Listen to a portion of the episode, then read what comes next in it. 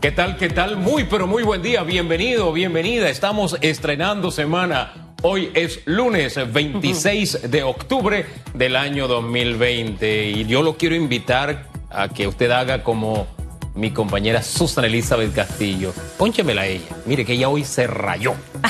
Se rayó y vino rayada. Rayada contra los problemas, rayada contra las quejas, rayada contra el no se puede, rayado contra ¿Qué más decirle? Esa, esa hay una palabra que ahí me encanta porque suena así como dominguera, procrastinación. A mí me suena como que usted castra algo, sí, usted castra sus sueños, castra, castra el tiempo cuando usted pospone lo que tiene que hacer. Haga hoy lo que usted tiene que hacer, impóngase meta. Mire, ya yo tengo agenda para el fin de semana, para el próximo.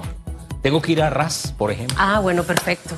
ya, ya, ya, yo decía, ¿usted ahora para dónde se va? Porque todo Panamá ha estado esperando. Mire, ayer la gente llegaba, ahora usted verá.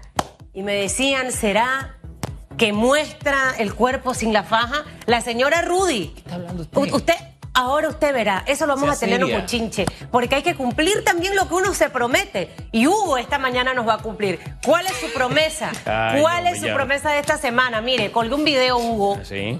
Siete lecciones que nos da el gallo. Le ah, comparto una de ellas. Todos los días, aunque sea a las 5 de la mañana, aunque esté cansado, aunque sepas que lo van a matar, él canta feliz y alegre para despertar. El gallo nunca se queja y dice, ay no, voy a cantar. ¿Qué quieren qué? No, todos los días canta igual. Hoy no canto, canto mañana. No, no, no, él canta todos los días, con el mismo tono, así que usted aprenda del gallo. Y todos los días levántese con ánimo, con energía, van a venir mejores tiempos la gente tiene que cuidarse. Hugo fue a la playa, ahora nos contará lo que vio por allá, si la gente se cuidaba o no se cuidaba. Necesitamos que la economía vuelva a reactivarse y va a ser importante y crucial su comportamiento.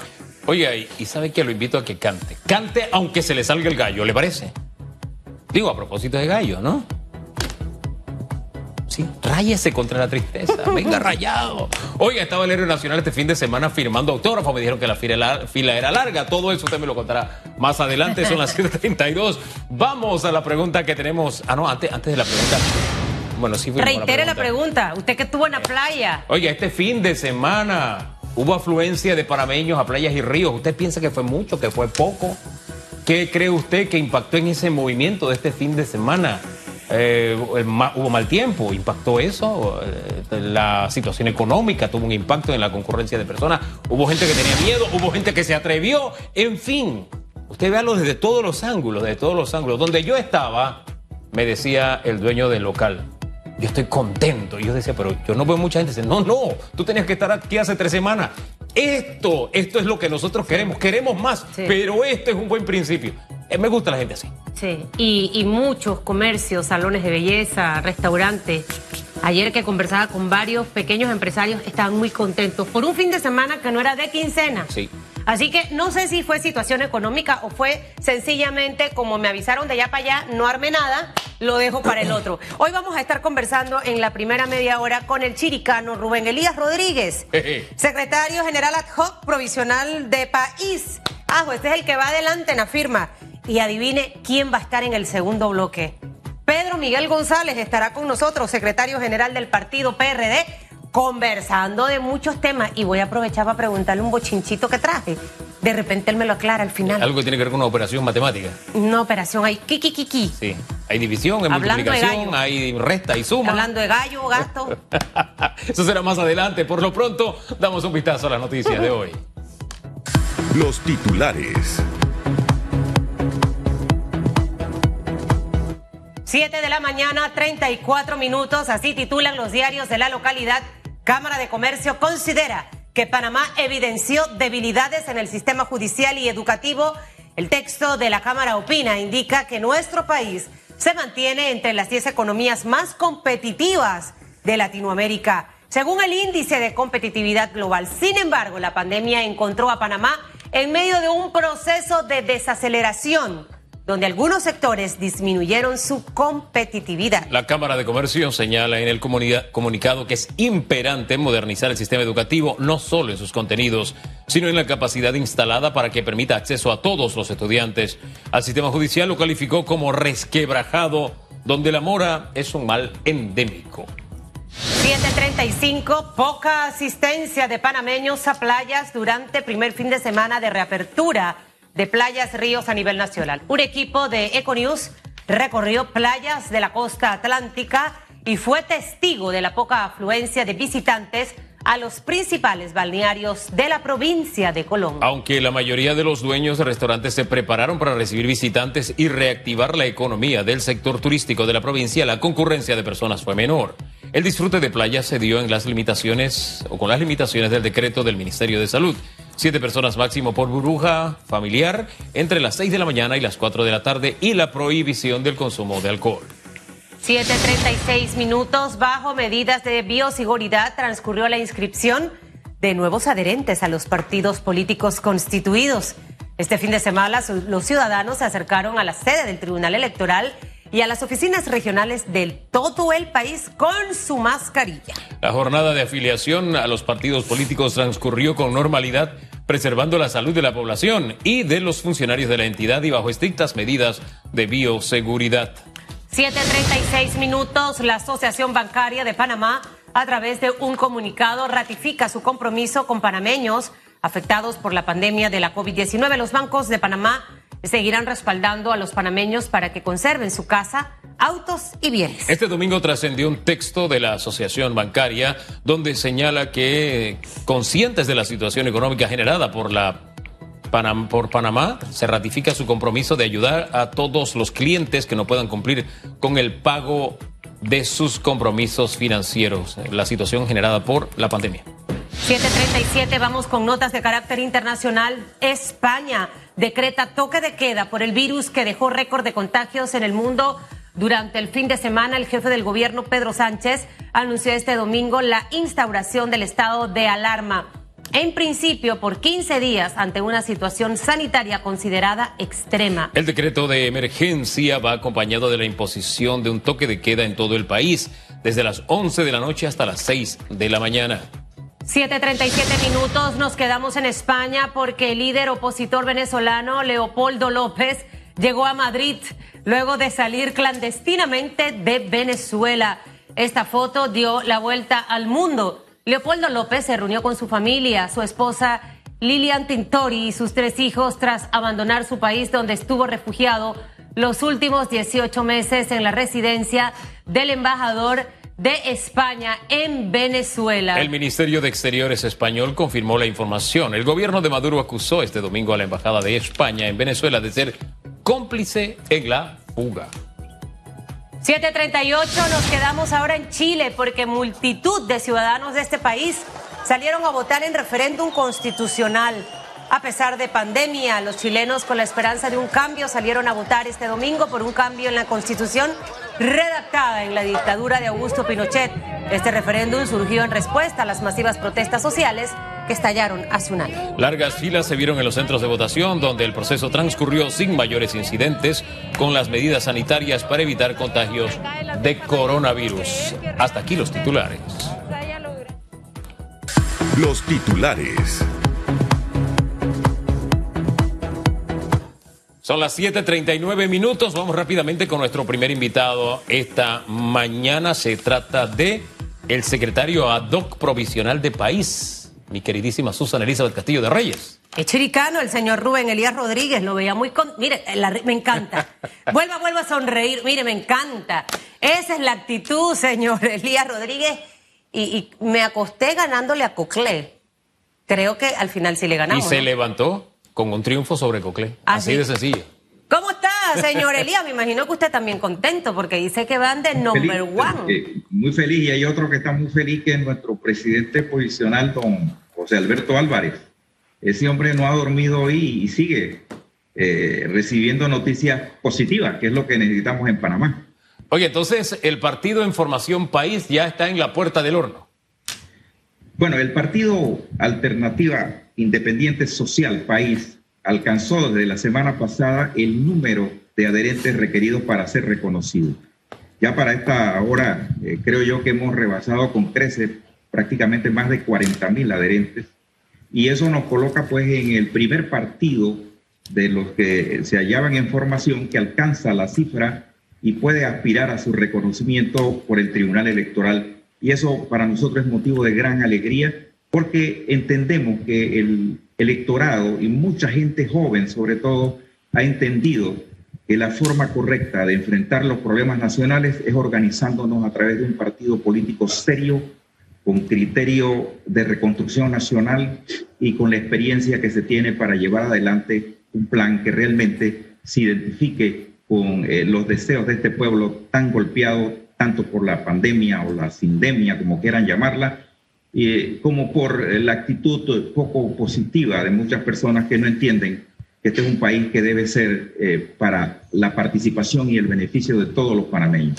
Eh, señor Rodríguez, ¿cuál ha sido la dinámica de, país? Veo que muchos partidos en formación fletan buses, recogen gente y los llevan al Tribunal Electoral. Eh, la dinámica de ustedes ha sido esa. Y otro, algo muy importante, ustedes, los que le quedó de la formación de la elección pasada, ¿se sumó ahora? ¿O ustedes recogieron el total en este periodo? ¿Cómo ha sido ese proceso?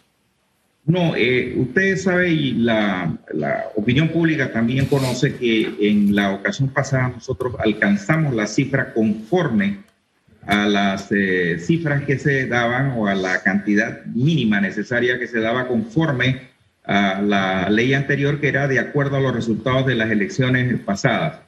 Pero por un número mínimo de votos eh, que fueron impugnados por en ese entonces fiscal electoral, el tribunal eh, decidió que no habíamos alcanzado la cantidad y quedamos con muy pocos adherentes eh, faltantes, un número poco significativo, lo cual eh, para nosotros fue motivo de, mayor este, esfuerzo y, y seguir adelante. Y apenas se abrió la oportunidad de inscripción, pero luego con un cambio que se da por el hecho del aumento de los votos y del 2%, que es el porcentaje que exige la ley, pues subió la cantidad en un par de miles de votos de adherentes más, lo que nos hizo a nosotros nuevamente perseverar, como dice usted siempre, y llevar adelante este proyecto que realmente es un proyecto eh, de, gran, de gran eh, eh, aspiración y con gran fe y con gran esperanza en, en, la ciudadanía panameña.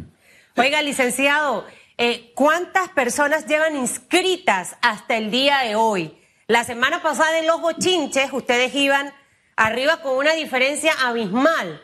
Hasta el día de hoy, ¿cuántas personas, hombres y mujeres, tomaron la decisión de inscribirse en país? Pregunta uno.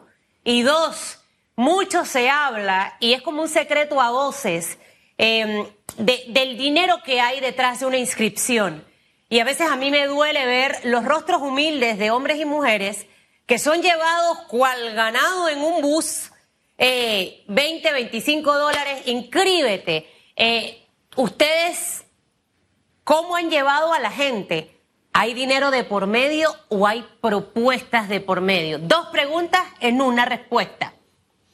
En esta fecha, actualmente, en este momento, debemos estar o, bien sobrepasando los 40 mil adherentes o muy cerca de esa cifra por los datos de inscripciones que nosotros recibimos y con gran cantidad de personas que se quedó en la gatera y que quieren ser fundadores del partido porque son los primeros que se inscriben antes de lograr el reconocimiento oficial por parte del Tribunal Electoral.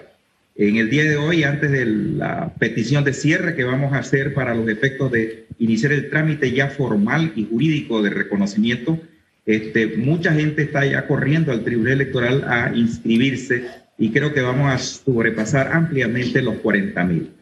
¿Cómo lo hicimos?